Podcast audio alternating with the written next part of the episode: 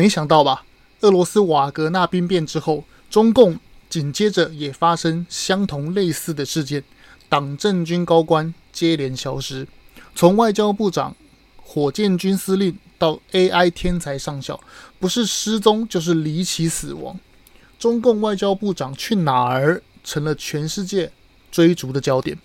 有人说是美国策反中共火箭军，凤凰卫视当家女主播是双面间谍。也有人说是火箭军司令的儿子在美国被 CIA 策反，而秦刚也被消失，真相躲在迷雾后面。这整件事我们该如何解读？北约高峰会后，三十一国联合公报发表了历年来最强硬的措辞，指控中共有明确的野心和胁迫性政策，持续挑战世界的利益、安全与价值。对此啊，中共的回应。明显苍白无力，为何呢？很显然的，对内中国国内经济崩溃，对外俄罗斯与西方都想把它绑在俄乌战争的战车上，这样的内外交迫，无疑是中共史上最差的处境。更严重的是啊，中共这样的颓势持续向下，丝毫没有停止的迹象，而在此时此刻。还有台湾某总统参选人提福茂，想要把台湾的经济绑在中国，一连串的国际时事，我们该如何解读？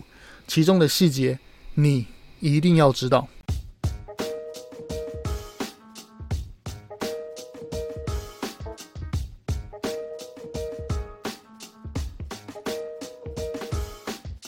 我们一起说真话，事实需要让更多人知道。欢迎收听台湾国际时事 Podcast。中国国家级 AI 指挥系统首席科学家离奇车祸死亡，小粉红直指就是台湾与美国下的毒手。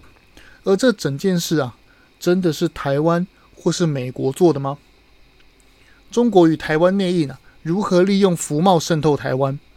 潜伏在台湾社会中的中国人的数量啊？远超乎你我想象。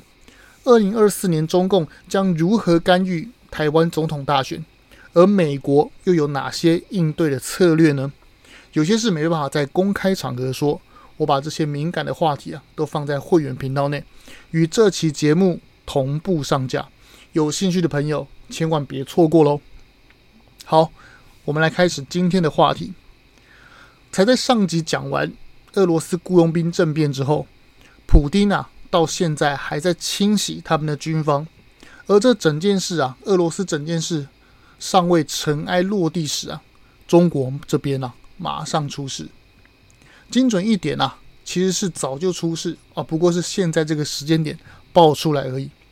可以说是啊，不鸣则已，一鸣惊人呐、如果说俄罗斯瓦格纳政变是莫斯科版本的西安事变，那中共的火箭军整肃啊，可以说是行动代号“花儿奇力”啊！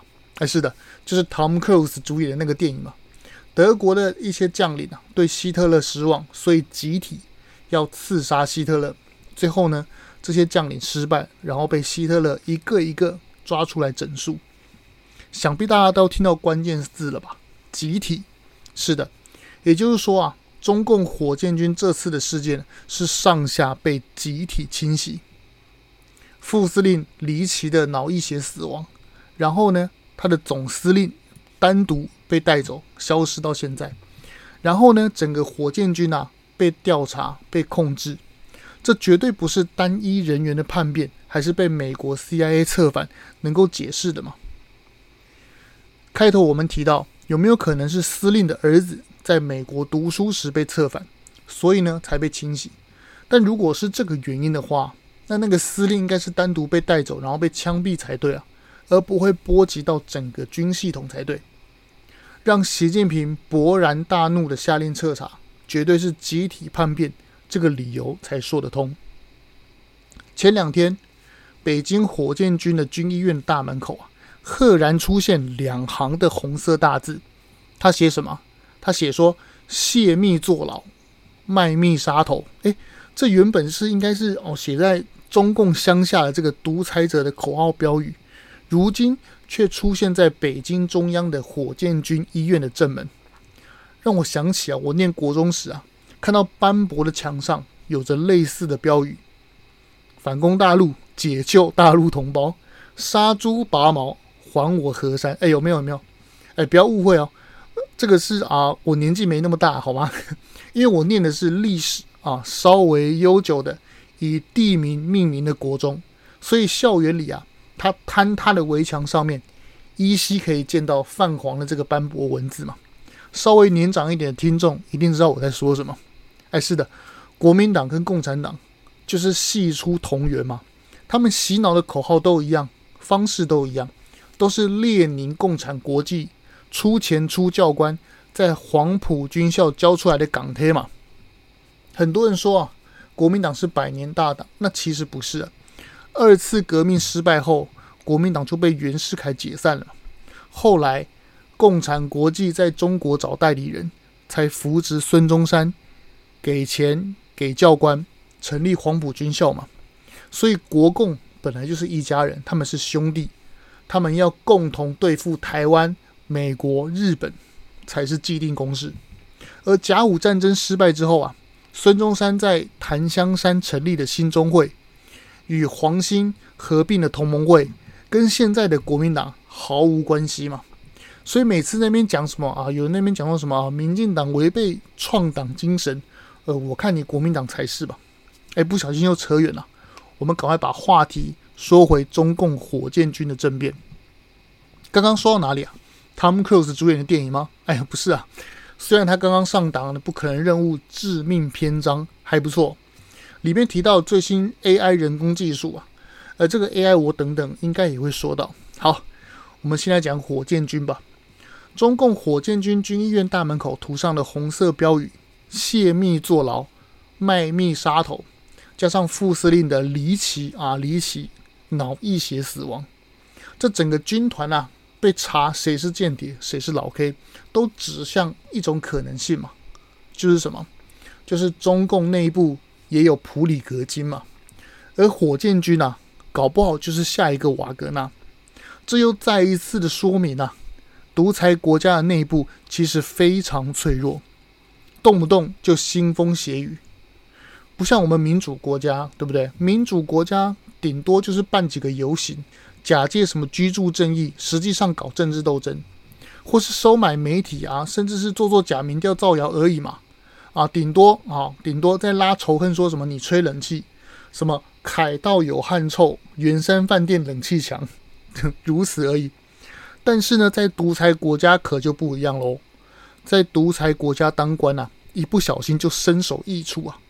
人家普丁还是开打之后才冒出普里格金呢、绍伊古还有苏洛维金嘛。而你中国啊，真是厉害，在你习皇上刚刚巡视东部战区。说要敢打仗，结果没两天，火箭军就出事了。这不是，嗯，这不是还没对台湾动手啊？那你副司令怎么就先掉脑袋了呢？要知道啊，中共火箭军是唯一能对抗美国的利器嘛。去年佩洛西访台，中共对台试射飞弹，就是那个什么东风系列啊，什么东风十五还是东风二十一，超越啊，飞过台湾卡门线。啊，卡门线就是呃，再上去一点就是呃宇宙了。卡门线就是宇宙啊，以上就是宇宙。越过台湾卡门线高度的那个那个发射那个飞弹那个部队，就是中共的二炮部队，别名火箭军。好，那么问题来了，中共军方的叛变是怎么跟外交部长秦刚扯上关系的？其实啊，现在各方消息都很乱。我想大概有几个方向啊，我稍微整理了一下几个思考方向。这整件事的导火线啊，可能要回到去年十月二十四日，美国空军大学的下属的某一个单位，他公布了一份长达两百五十五页的中共火箭军详细组织结构的报告。对，它的内容非常的巨细靡遗，包括各基地的地址、各部队的主要任务。部队的主官主管的中英文名称、军衔，还有个人相片，甚至是部队番号，都详细的陈列清楚，并详细把火箭军啊它的编制与中共的中央核心指挥到一直到连级的指挥官，甚至是后勤支援等等等等。这个报告非常详细，而这些资料啊，一定是无法借由中共的公开资讯，甚至是间谍卫星也没办法知道嘛。换句话说，这些资料一定来自于中共内部有人泄密出来的嘛。刚刚提到有没有可能是什么啊？那个被消失的李玉超那个司令在美国念书儿子透露的，目前没有证据，不过我们可以稍微的啊想一下。有没有可能？如果是只有这个司令一个人的问题的话，那怎么会牵扯到副司令也脑溢血身亡，而且整个火箭军被清洗？这说明什么？这说明是泄密的不止一个人嘛，甚至是一整个集团。而且习近平的高层啊，到现在为止也无法得知谁是内鬼，不是吗？所以他们只好每一个通通都抓起来调查嘛。而外交部长秦刚被抓的原因，就是因为他在任职驻美大使期间，对这份报告被泄露，然后没有上报，简直就是失职嘛。秦刚这条线还牵扯到凤凰卫视的当家女主播，这个三十四岁就在剑桥大学有个以他的名字命名的花园的人，而且他只花一年就攻取硕士学位。我想人中龙凤都无法确切的形容他这个啊，简直是传奇人物的存在吧。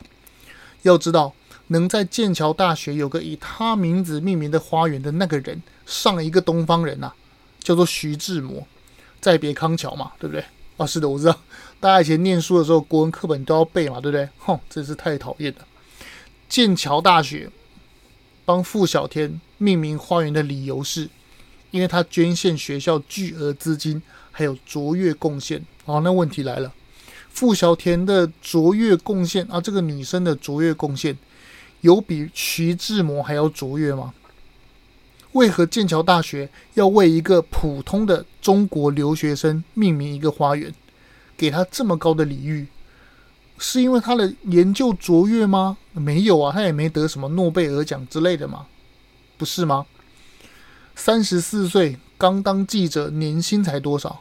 他有巨资啊，巨额的钱能够捐给剑桥大学吗？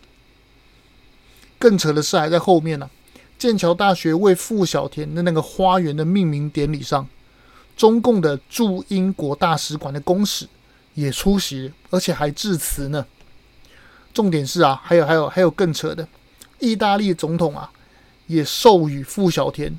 五星的骑士勋章，然后呢，然后呢，意大利啊，也刚好是中国“一带一路”在欧洲唯一上船、唯一跟进的先进国家，也是独步全球啊！意大利啊，也是独步全球，让中国的警察、中国公安，哼，讲到公安就想起后后做代志。好，意大利啊，让中国公安在罗马与一与他们的警察肩并肩巡逻。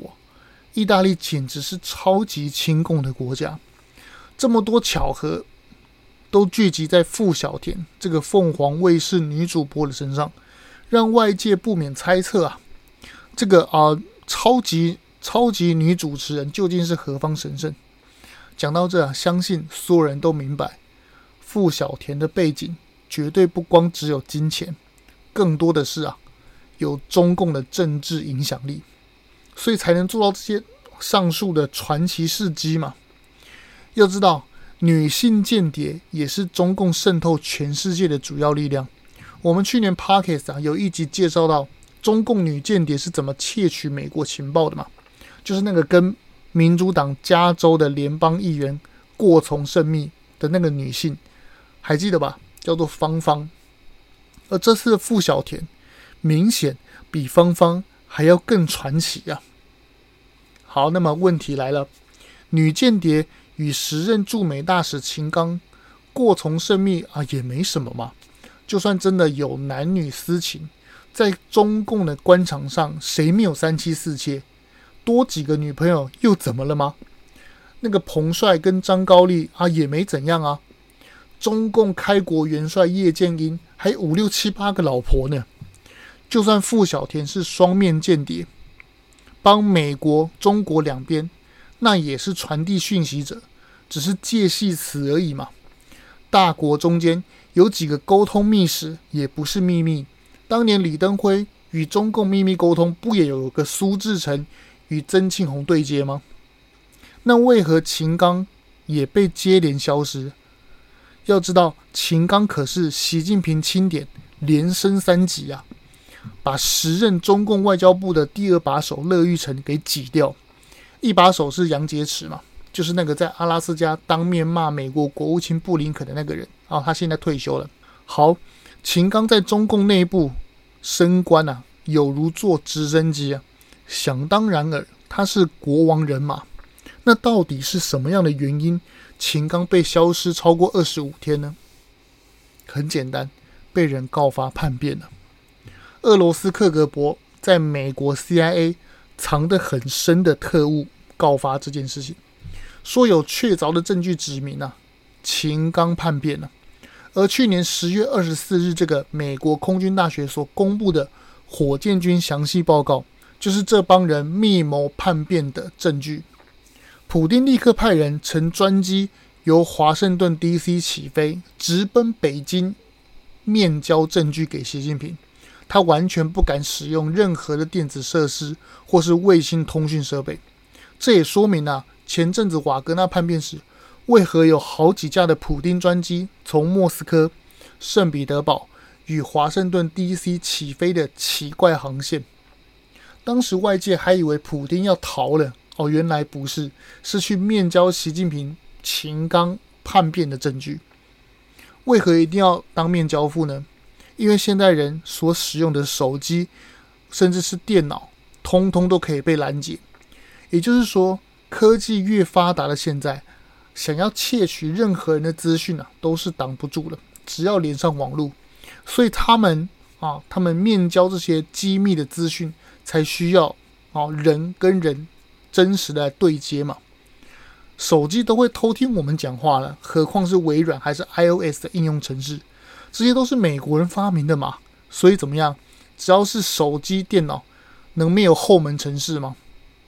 所以中共与俄罗斯当然知道，真正的情报都必须要见面谈。让我们想到呵呵做代志，为何要在罗有志爆料搓汤圆五百万的时候，立刻跑去新加坡？当时大家都以为他是去躲五百万汤圆的风头嘛，但其实不是啊。是的，想必大家都猜到了吧？那个新加坡好消失，他他的行程消失的那段期间，就是去跪着接旨嘛，不是吗？当时啊，我们都记得与侯友宜下榻饭店的那个啊那个早上，刚好就有中共驻新加坡大使的黑头轿车就停在同一个饭店嘛，不是吗？我当时就在想。他们是不是怕人不知道他们在这边怎样宣读圣旨啊？啊，我就问，无独有偶，我们新任的台北市长蒋公子，他前呃上个礼拜吧，还是前几个礼拜，不是也去新加坡，也有一段消失的行程嘛？我不知道是不是嗯，是不是也是跪着接旨啊？真的是啊，不小心又扯到国民党的圈圈叉叉哦，这帮人怎么都在做一样的事情？啊，当然我也不是啊，我也知道没有证据嘛，搞不好蒋万安、侯友谊他们只是啊一起打了一场友谊乒乓球，也不一定嘛。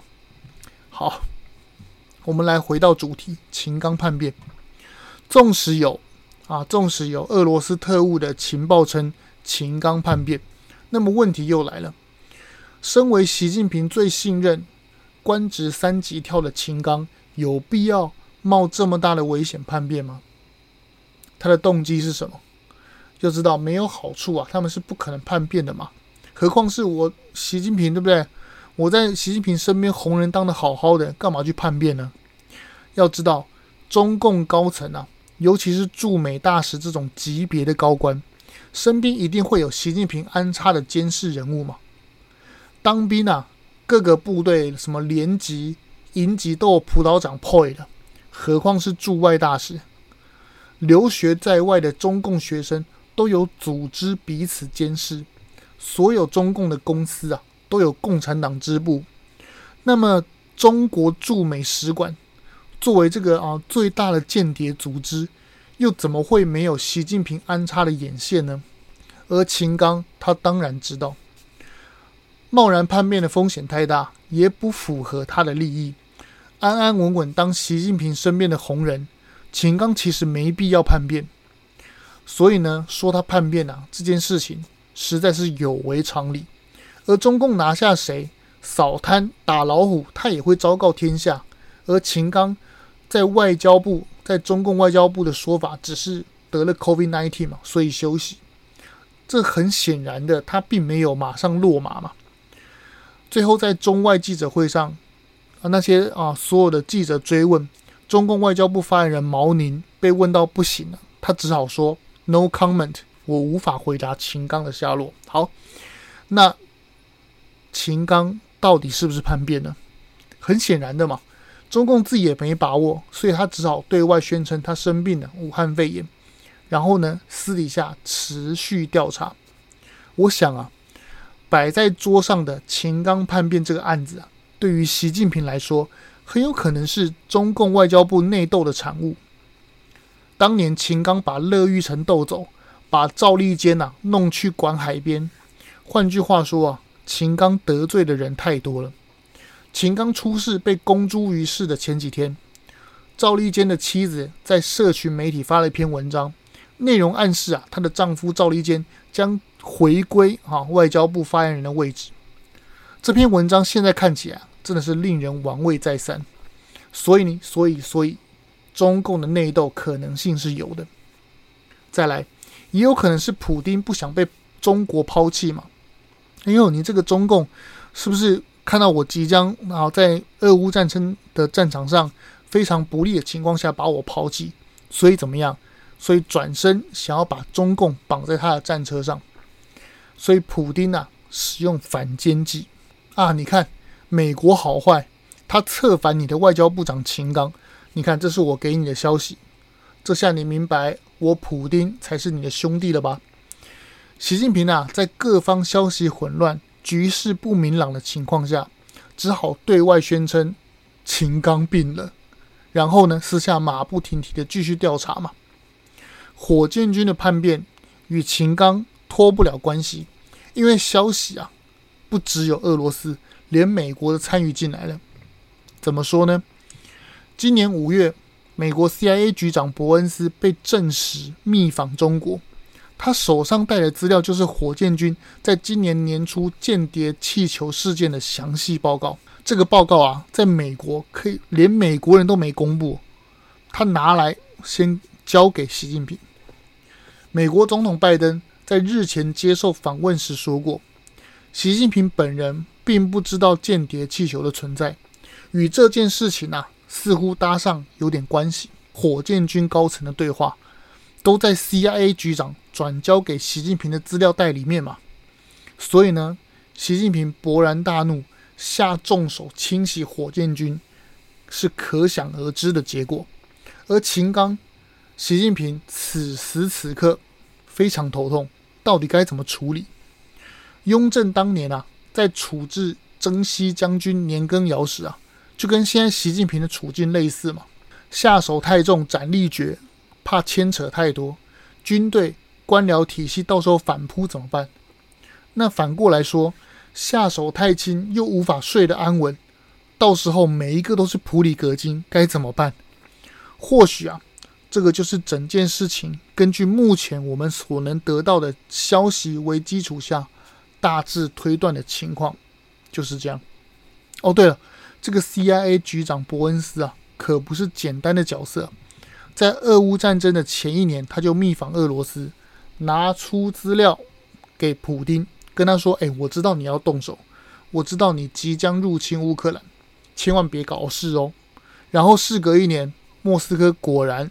把坦克开进乌克兰，那问题来了，今年五月 CIA 局长密访中国，究竟带了什么东西给习近平？除了刚刚讲到那个火箭军的资料之外，他有没有谈相关台湾的事情呢？请锁定我的 Podcast 频道，这样我们下次就可以一起独立思考，让社会更进步。如果节目的论点与您的意见相左时，以你为主。台湾国际时事 Podcast 哦，哦，等一下，节目还没结束。原本要继续讲中国在台湾潜伏的内应有多少，以及中国的经济有多惨，超乎你的想象。这些啊，该报的台湾媒体都不报。但是节目啊，这样讲下去的话会太长，又试涉敏感话题，所以我把它放在会员频道里。中国的经济有多差？我有个朋友啊，他的爸爸原来是台商，后来退休回台湾之后，想说，哎，那个放在中国的钱就让他先放着好了。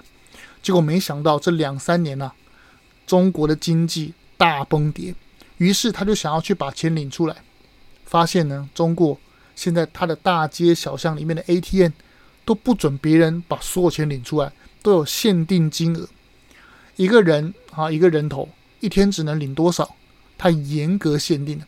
甚至是不允许啊，所有人把钱汇出中国。所以这个啊，我的朋友他的爸爸只好带着他的家人飞去中国，想说多带一个人就能多领一些出来嘛。他们到中国之后，分头去找 ATM 把钱领出来。哦，真的是人民把自己存在银行的钱领出来，搞得好像诈骗集团的车手一样，非常难看。